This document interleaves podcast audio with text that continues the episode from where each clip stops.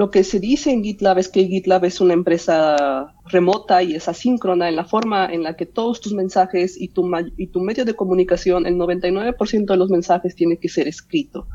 Siempre tiene que, eh, si quieres preguntar algo, tienes que hacerlo a través de un issue o a través de un merge request. Si no se puede eso, eh, haz a través de Slack. Y si la cosa es muy urgente, pero muy urgente, de que ya se está cayendo el mundo, este, ya le envías un mensaje directo a través de Slack. Pero de otra forma siempre es por GitLab.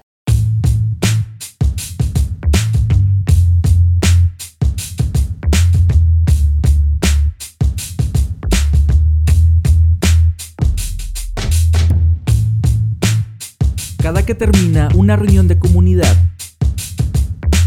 le seguimos en otro lugar para platicar y pistear. Estas pláticas las queremos pasar a formato audio. Estás en el after de Codecrafters, el podcast de la comunidad.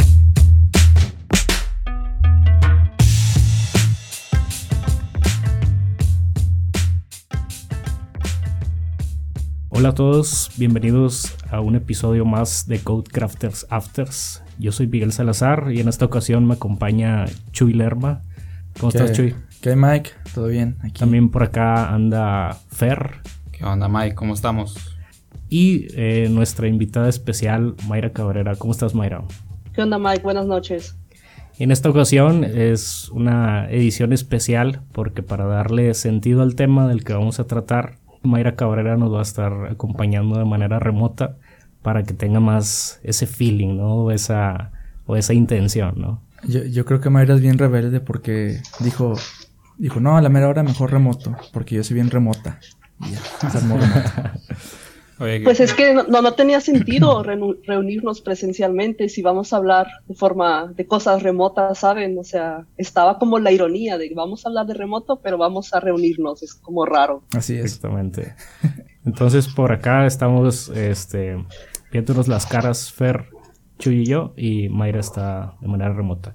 Y el día de hoy pues queremos platicar o abordar un poquito el tema del trabajo remoto, desventajas, desventajas, ¿Será el futuro para las empresas o no será el futuro para las empresas? Ir discutiendo y viendo qué, pues, qué situaciones nos pueden ayudar para trabajar de manera remota y, también cuestionarnos, ¿no? Si esto es para, para uno o para nosotros, este, o si incluso el equipo es el adecuado, etcétera, ¿no?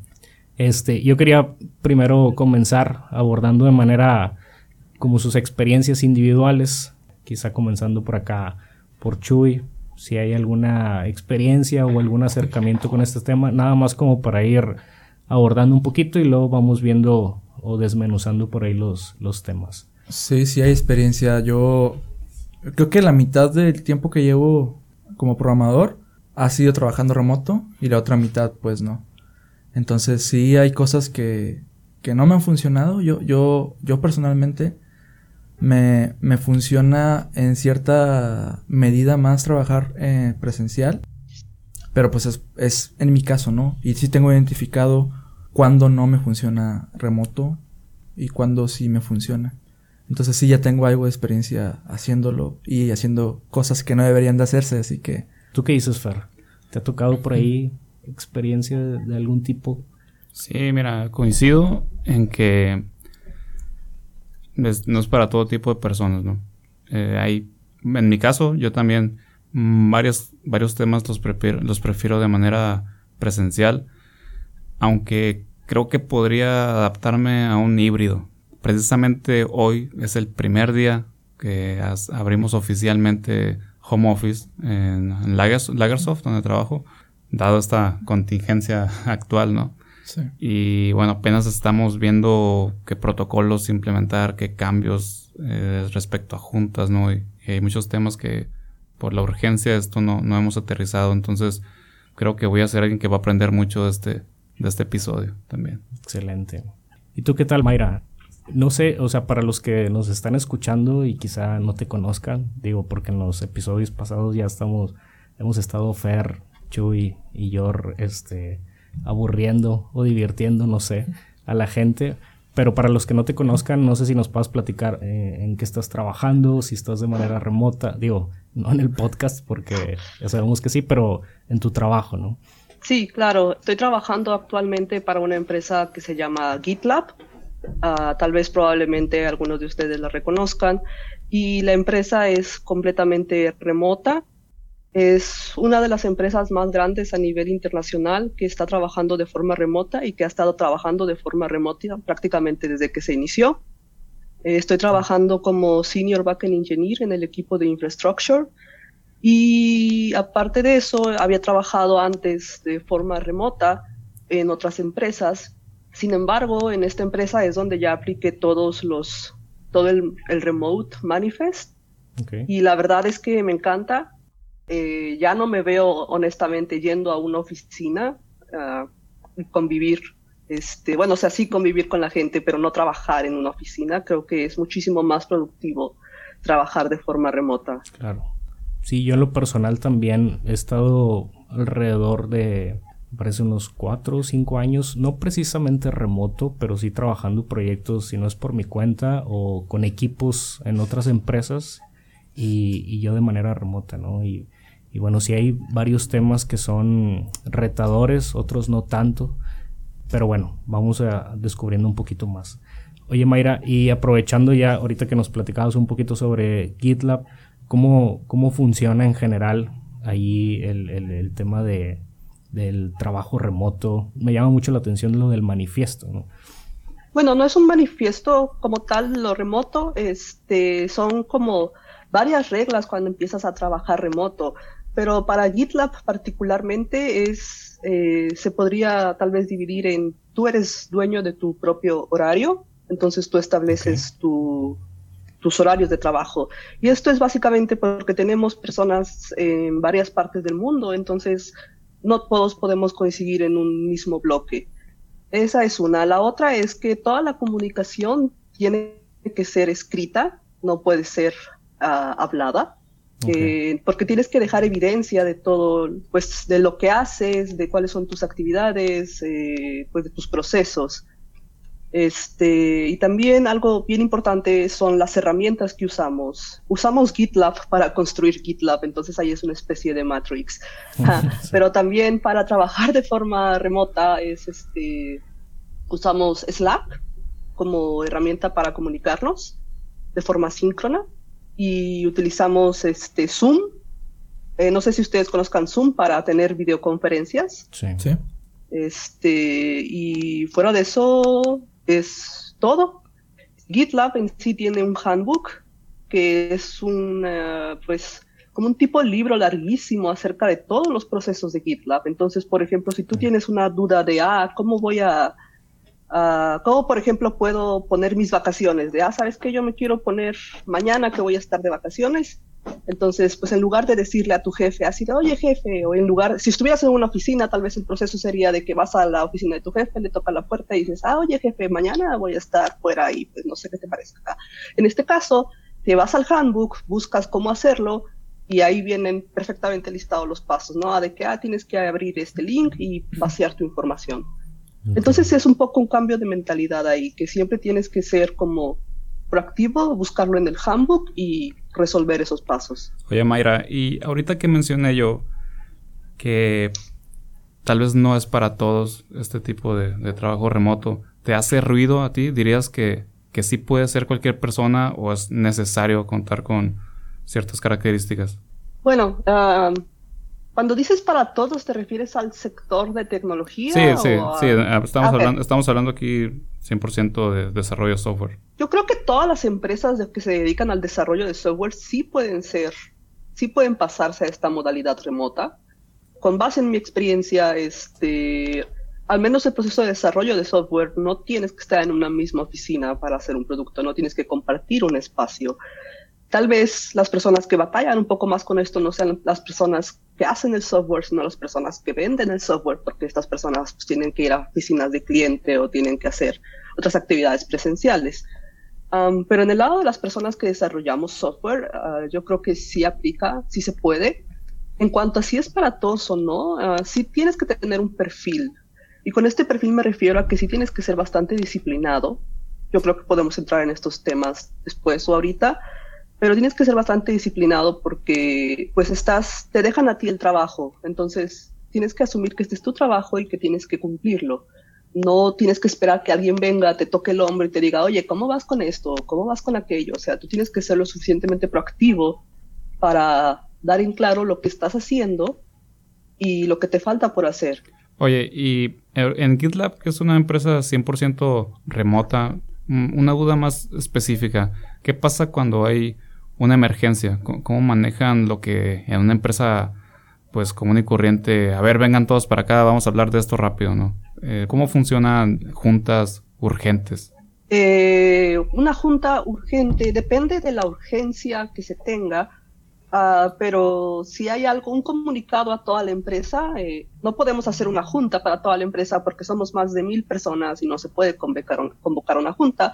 Lo que se hace es que se hace un issue en GitLab este, y ese issue eh, pues lo ponen en varias partes, lo ponen en, la agenda de la, del company call. Eh, hay una llamada diaria, bueno, no diaria, ahora solía ser diaria, pero dado como estamos creciendo mucho, ahora es cada tres días, entonces donde ponen todos los anuncios y donde pasa, donde se dicen todos los anuncios, ahí ponen ese issue también tenemos un canal dedicado en Slack a todos los anuncios importantes y es una obligación de todos los empleados que estemos en ese canal. De hecho, es, requerido en Slack.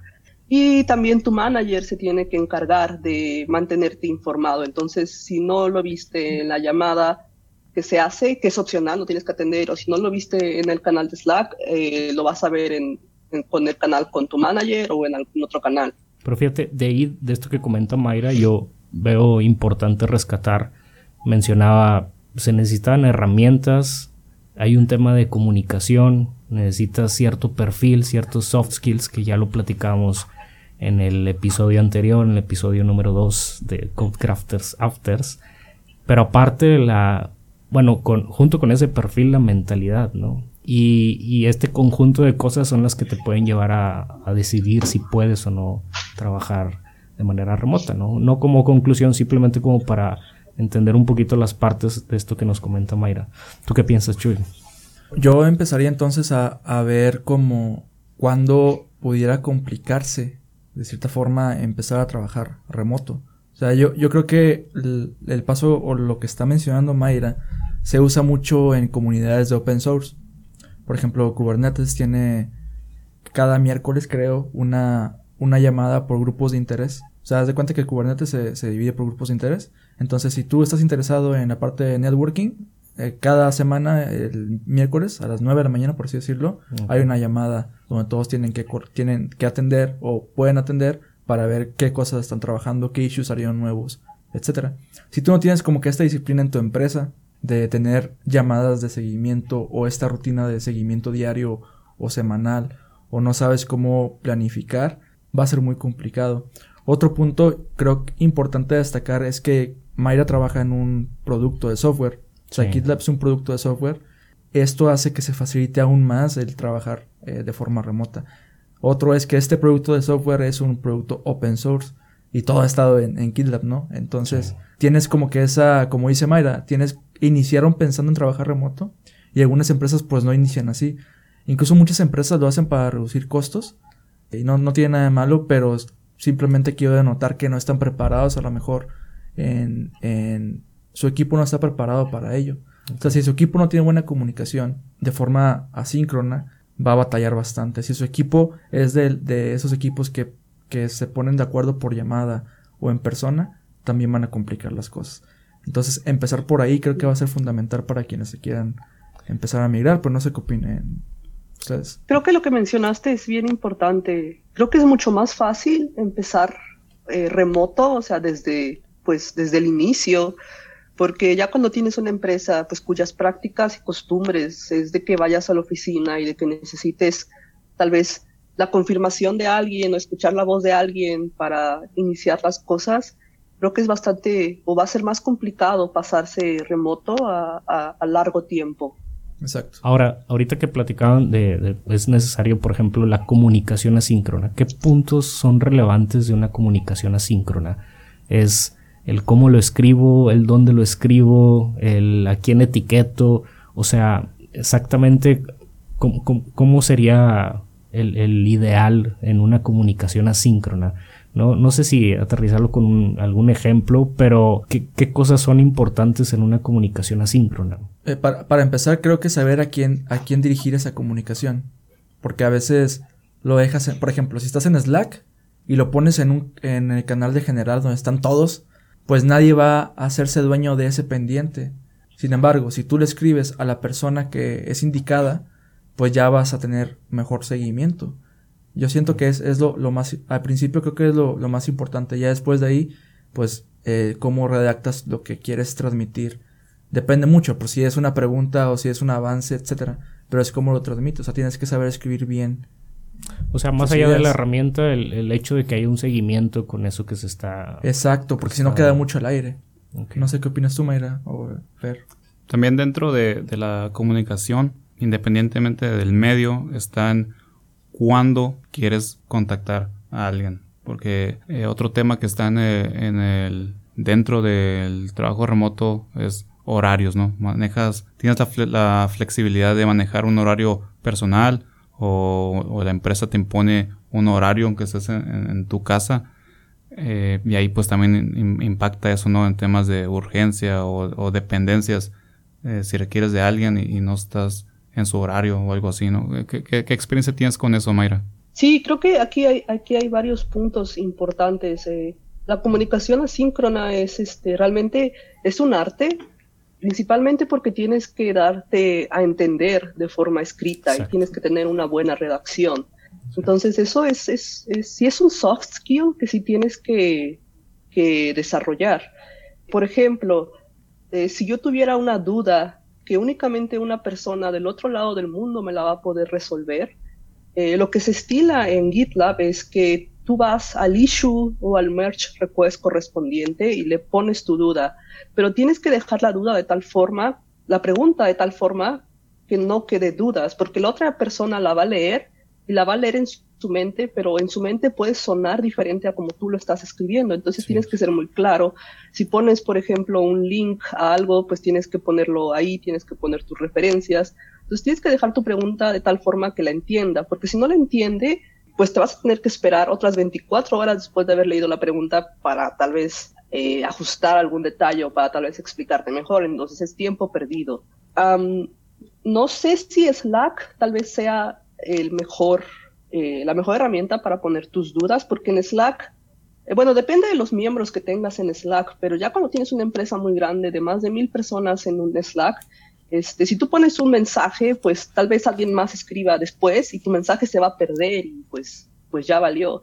Y en Slack hay diferentes planes, pero hay, por ejemplo, el plan más básico creo que no te guarda mensajes después de 30 días o algo así. Entonces, pues tu duda se va a perder. Es mejor ponerla en un sistema donde esa pregunta iba a estar y va a existir para siempre. Y si está escrita, alguien más puede hacer referencia después a esa pregunta. Y ahorita que mencionó Fer sobre el tema de zonas horarias, usos horarios y demás, ¿tú, cómo, cómo ha sido ahí tu experiencia en GitLab? No sé si te lleguen notificaciones a medianoche o, o sea, ¿cómo manejas tú los horarios? ¿Hay una política en GitLab para, para ese tipo de cosas o, cómo funciona en, en, ese, en ese contexto? Sí, este, es, una, es una pregunta interesante y es una pregunta que yo me hice cuando inicié, porque cuando inicié trabajando en GitLab eh, fue la primera empresa en la que yo participé de forma remota y donde toda la gente estaba, no estaba en México había trabajado para otras empresas, pero como estaban en México, pues, pues era como bien fácil comunicarse con ellas. Este, en este caso, como tú dices, pues la mayoría del equipo, o al menos en mi equipo, está en Europa. Entonces, este, solo tenemos unas horas en la mañana para comunicarnos por Slack, pues de forma directa, porque para mí a las 11, mis 11 de la mañana, ya es las 6 de la tarde de ellos, y pues ellos ya a esa hora ya no están. Este, entonces, lo que, lo que se dice en GitLab es que GitLab es una empresa remota y es asíncrona en la forma en la que todos tus mensajes y tu, y tu medio de comunicación, el 99% de los mensajes tiene que ser escrito. Siempre tiene que, eh, si quieres preguntar algo, tienes que hacerlo a través de un issue o a través de un merge request. Si no se puede eso, eh, haz a través de Slack. Y si la cosa es muy urgente, pero muy urgente, de que ya se está cayendo el mundo, este, ya le envías un mensaje directo a través de Slack. Pero de otra forma siempre es por GitLab. Okay. ¿Sabes qué me gusta a mí de, de esto del trabajo remoto?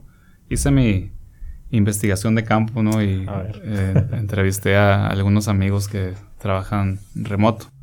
Uno es mi buen amigo Jonathan Gibler. Saludos eh, a Jonathan. Saludos, Jonah. Este, Johnny, le digo John. Saludos, Johnny. Sí, bueno, eh, empezando la, la, conversación, me dijo que no él, pero que el amigo de un amigo, y a veces que no se baña, ¿no? Con, esto de, del home office que pasa hasta tres días sin bañarse, que se le va el rollo. Pero una de las cosas que, que, mencionó en común, junto con otro amigo, eh, Jorge Garza, que también trabaja remoto, es la oportunidad de explotar tus horas de mayor productividad. Existe el concepto de early bird y night owl, Los, que son mañaneros y los que son nocturnos. Entonces, tener un horario, flexible te permite aprovechar esto, porque hay gente que pues em, sabe que en la noche su, sus horas más productivas y muchas veces en la oficina pues nomás estás haciéndote güey.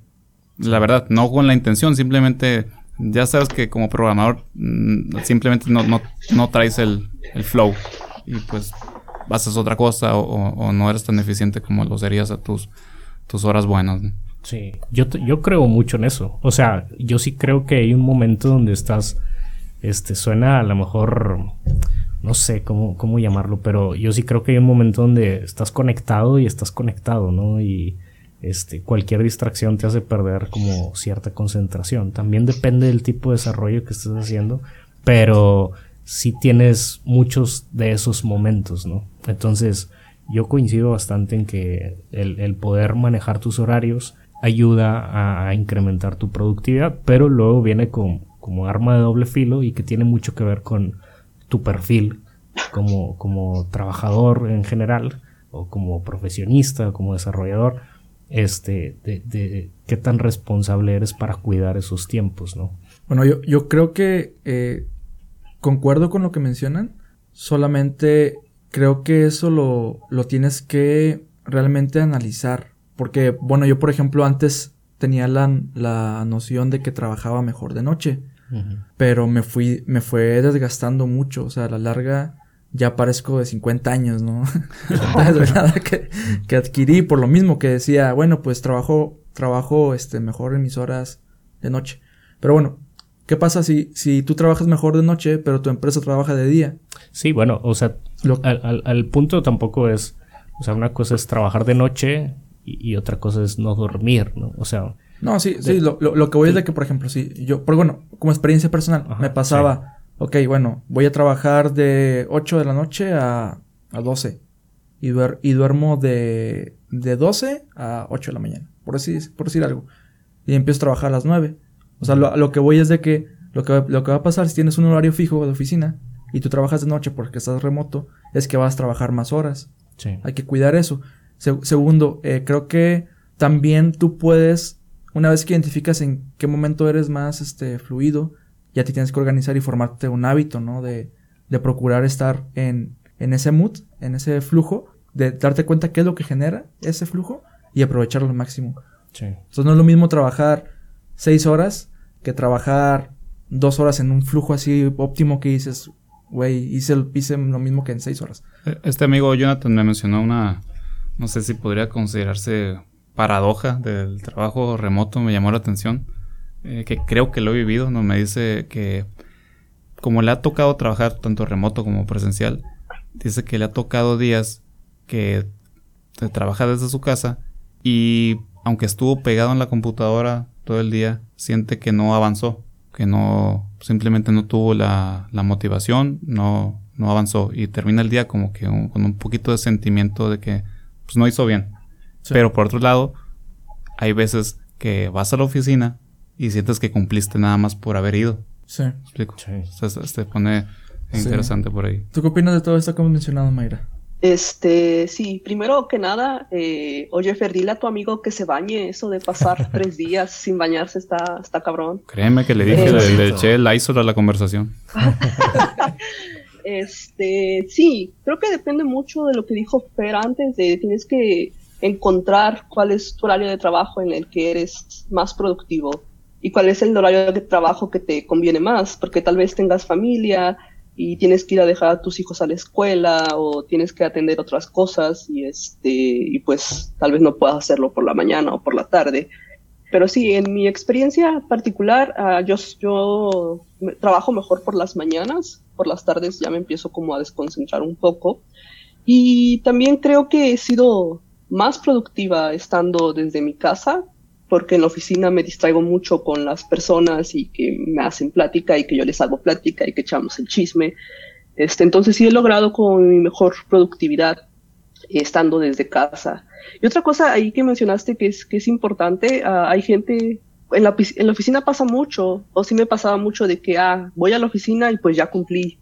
Este, entonces ya, pues ahí está como mi granito de arena para el día de hoy, pero aquí no, aquí es, aquí para realmente sentirte productivo y que estás haciendo algo cuando estás en tu casa es que pues tienes que hacer como tu lista de prioridades y realmente tienes que pues pues trabajar en ellas para sentir que estás como avanzando entonces es ahí cuando también creo que nos empezamos a ser un poquito más organizados y más productivos. Claro, eh, y hay otra, hay otra faceta de eso también. Este amigo eh, Jorge, él es un caso particular a lo que hemos hablado. A él le gusta partir el día. No, ahorita hablamos de los que son mañaneros y los que son nocturnos. A mi amigo le gusta partir el día. Y creo que ya lo he visto en varias personas.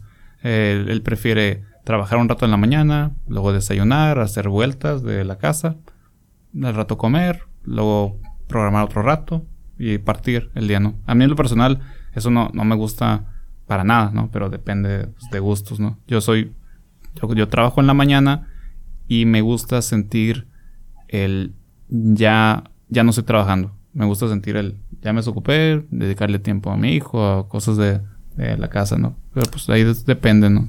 Yo en, lo personal también aplicaba algo como partir el día. En la mañana hacía cierto tipo de actividades y por la tarde otro tipo de actividades. Pero en ese momento creo que era por el rol que yo estaba cubriendo en ese equipo, donde tenía un rol un poco técnico y otro rol no tan técnico, ¿no? Sino más de cara a quien consume el software, ¿no? En general. Entonces, pues como depende quizá del tipo de actividades, del tipo de, situaciones a las que te enfrentes, ¿no? A mí algo que, eh, que me gustaría mencionar también, que me, que me ha pues chocado un poco con esto del trabajo remoto. Yo estoy a favor, digamos, pero también le veo sus contras, ¿no? Y me, me ha pasado muy seguido con, con, equipos, perdón, con gente del mismo equipo, donde, este, algo que ahorita mencionó Mayra también, donde buscas a una persona y no está, ¿no? No, está conectada cuando quizá todos quedamos en que este, ese era un momento de, trabajo, ¿no? Y otra cosa también que me ha pasado mucho es por ahí eh, la típica, no sé, eh, este, no sé si llamarlo excusa, pero este, ahorita lo checo, no estoy en mi computadora, ¿no? O algo por el estilo, ya saber dónde está, ¿no? Entonces, no sé, ahí creo que hay varios temas que, creo que eso viene a nivel empresa, ¿no? A nivel equipo, que debe haber una estructura, ciertos guidelines o cosas a definir para que todo el, equipo completo vaya en el mismo canal, pero sí cuidar tus horarios y también el espacio de trabajo en el que te, desenvuelves, ¿no? Yo creo que tiene que ver mucho con qué tan, tan remoto eres. O sea, digamos que el 100% remoto es estilo Mayra o estilo GitLab, de que, o sea, Mayra hasta ahorita está, incluso ahorita está de que en remoto, ¿no? Full remoto. La vez pasada le invité a, una fiesta de cumpleaños y, y se unió por videollamada. Nada, no es cierto. Pero si, si eres muy remoto, tu empresa es muy remota, pues no hay tanto problema si, si escribes eso, de que estás lejos de teléfono. exacto. Pero a lo mejor si, si como dices tú, pues tu, tu empresa es 90% remoto y tiene un horario fijo, pues ahí se va a complicar. Exacto. Un, un tema como que a mí también me costó mucho trabajo al principio digerir es tener un espacio de trabajo. Porque luego me ponía a trabajar en la cama. Claro, claro. Incluso una vez me, pasó algo bien curioso. Voy a, voy a abarcarlo rápido porque quedan 10 minutos. Pero yo estaba trabajando en... Cuando llegué a Monterrey trabajaba en un, vivía en un depa de dos, de dos habitaciones. Perdón, de dos cuartos. Entonces, en donde estaba mi, mi, mi habitación para dormir, ahí trabajaba. Un día me sentía mal. Entonces, Empecé a trabajar como a las 10, pero estaba en la casa. Haz de cuenta que si, si entrabas a mi departamento, lo primero que veía era la cocina, la sala y, y comedor, junto. Y luego la siguiente puerta daba a mi habitación. Yo estaba acostado y de repente alguien me abre la puerta. Y yo de que, como estaba medio dormitado, dije, güey, ¿qué pedo? Yo pensaba que era el vato de la limpieza. Pero, de, o sea, de limpieza del, recinto. y, y, dije, pues, como quiera, ¿qué está haciendo en mi depa, no? O sea, ¿por qué se metió? y ya me fui a corretearlo. O sea, como pareció, yo, güey, ¿qué pasó? Y ya saliendo de mi, de mi, de mi departamento ya veo que es, es, otra persona, ¿no? O sea, que ya me estaba robando mi departamento, ah, literalmente. Pero me encuentro ahí, pues ya. estuvo bien random eso. No, fíjate que, o sea, yo cuando empecé a trabajar de manera así remota, tuve que ponerme reglas. O sea, ya después de ciertas semanas donde empecé a ver que yo no estaba funcionando del todo bien al como estaba acostumbrado a trabajar, creo que tú mismo te vas dando cuenta, ¿no? De que, oye, normalmente yo hago más cosas de lo que estoy haciendo ahorita, ¿no? Y ciertas reglas que yo me ponía era como, bueno, levantarme y este, me bañaba, me ponía zapatos o tenis, o sea, como si fuera a trabajar y nada más me cambiaba de, de, cuarto, ¿no? O sea, salía del baño, me cambiaba y todo y, y, me iba a mi lugar donde, donde trabajaba, pero todo igual como si fuera a trabajar, nada más este, ahí yo solo, ¿no? Y, creo que eso es, a mí me parece bueno porque de alguna forma es como mentalizarte de, ya no estoy en mi casa, aunque sí estoy, pero ya no estoy si no estoy concentrado en el, en el trabajo, ¿no? Porque en la casa es, al menos este, para mí es muy fácil distraerte con otras cosas, ¿no? Aunque estés tú solo, ¿no? ¿Y cómo te va, Mayra, con eso? ¿Trabajas en, en, en tu cama también? No, no, hombre, este, sí, esto es, esto es bien importante tienes que tener tu oficina. Eh, sí, exacto. De preferencia, un cuarto diferente, o sea, y en ese cuarto, pues ahora sí es tu oficina. Entonces, cuando entras a ese cuarto, estás en tu trabajo y este, y ese ritual que mencionaba Fer de que, ah, pues sí, tienes que bañarte como en cualquier otro día, bueno, ya depende de tus costumbres, ¿verdad? Pero eh, desayunas, te bañas, te arreglas y pues te vas a tu oficina y empiezas a chambear este, sí es importante marcarse esos rituales porque como que el cerebro va agarrando la, onda de que aunque estés en tu casa, estás, este es horario de trabajo. Y este, de la misma forma, cuando terminas, eh, pues es bien importante cerrar, darle como un closure, como que, ah, ok, ya terminé, voy a cerrar mi computadora de trabajo, voy a salirme de ese cuarto, o si no es un cuarto, pues voy a levantarme de mi escritorio y pues ya, esta es una zona que yo solo uso para trabajar y ya terminé, entonces pues ya me voy a hacer otra cosa ya mía, de mi espacio personal. Sí, fíjate que una de las cosas que a mí me cuesta mucho, yo soy un, una, un ser de luz bien social. Entonces, yo en un tiempo estuve trabajando remoto haciendo ventas cuando estaba en Hacker School. Entonces, sí sentía como que el no salir de la casa, el no comunicarme con, con personas así como mis amigos, etcétera, etcétera, hacía que me aislara así como mucho, ¿no? O sea, sentía hasta, me llegó a dar ansiedad, una sensación de soledad bien, bien dura. Entonces, no sé si a ti te ha pasado y si sí, pues, ¿qué, qué has hecho al respecto para como nivelar ese nivel de no convivencia con las personas? Pues no me ha pasado para sentirme así en un nivel como de soledad, pero sí es importante este pues salir de, de la casa y, y, más que nada es como romper tu rutina de trabajo es este de que establecer un horario, ya sea, como, como dijimos antes, ya sea que trabajes mejor en la mañana o en la tarde o da tus circunstancias en un horario, y ya cuando hayas terminado, este, muchas personas lo que hacen es salirse a, aunque sea a dar una vuelta, ¿no? Tengo amigos de que cuando terminan, se van a dar una vuelta a la cuadra de su casa, regresan, y ya eso como que fue su cerrada del día. A lo que yo hago es salir al gimnasio y ya, cuando regreso, pues ya estoy haciendo otras actividades, ceno o, voy al cine o, algo así. Pero sí, sí, creo que es algo que, es con lo que la mayoría de las personas le es difícil. un tema, este, creo que importante como que es tu responsabilidad como trabajador remoto. Pues ya ahorita mencionamos comunicación, mencionamos pues algo de, de disciplina, ¿no? Que tienes que cambiar tu, tu mindset, ¿no? A trabajar de esta manera creo que también es tu responsabilidad que la gente tenga visibilidad de ti para que puedas este, crecer y ser reconocido en cuanto a tu trabajo. Me, platicaba este amigo Jonathan que él tiene que viajar a veces por iniciativa propia para atender un que otro evento social y seguir en contacto con, ellos, ¿no? Porque si eres algo tal vez introvertido, te encierras nomás en, pues este es mi pendientito, ya lo saqué, creo que puedes empezar a pasar de cierta manera desapercibido, ¿no? Si, si no hay un, un manager que esté conectando siempre todos los, los, los, cables, ¿no? No sé, Mayra, si consideras esto algo importante, ¿qué, opinas? Creo que aquí ya depende mucho de la empresa, ¿no? De cómo, de cómo te reconoce tus méritos. Eh, tal vez hay empresas con las que a ti te dan tus cuatro pendientes y si tú sacas tus cuatro pendientes, pues ya, pues estás bien o tal vez si sacas tus cuatro pendientes más uno, es que estás pues haciéndolo muy bien, ¿no? Creo que eso sí depende, depende mucho de la empresa. Tal vez estás en otra empresa en donde, aunque hagas tus cuatro pendientes eh, y estás en la empresa, pues tal vez no te consideran que estás, estás este, haciendo un buen performance. Sí, yo también creo que depende mucho del, del tipo de empresa y, y obviamente con el tipo de empresa viene del tipo de servicio o producto que, venda la empresa o que ofrezca la empresa, ¿no? Porque habrá servicios o productos que se presten más al o, que dentro del ambiente de cómo se construye eso se preste más a la relación y en función de la relación es como tú te puedes ir ubicando no, no solamente la relación obviamente del trabajo que, hagas pero sí que hay un toque de, tema de, relación con otras personas y que te puede ir posicionando entre en otros puestos, pero también eh, en este esquema como Mayra que está totalmente remoto, quizá hay otros tipos de indicadores o otro tipo de eh, situaciones que te llevan a, lo que mencionabas tú, Fer, como tener más visibilidad, ¿no? Por llamarlo de alguna forma.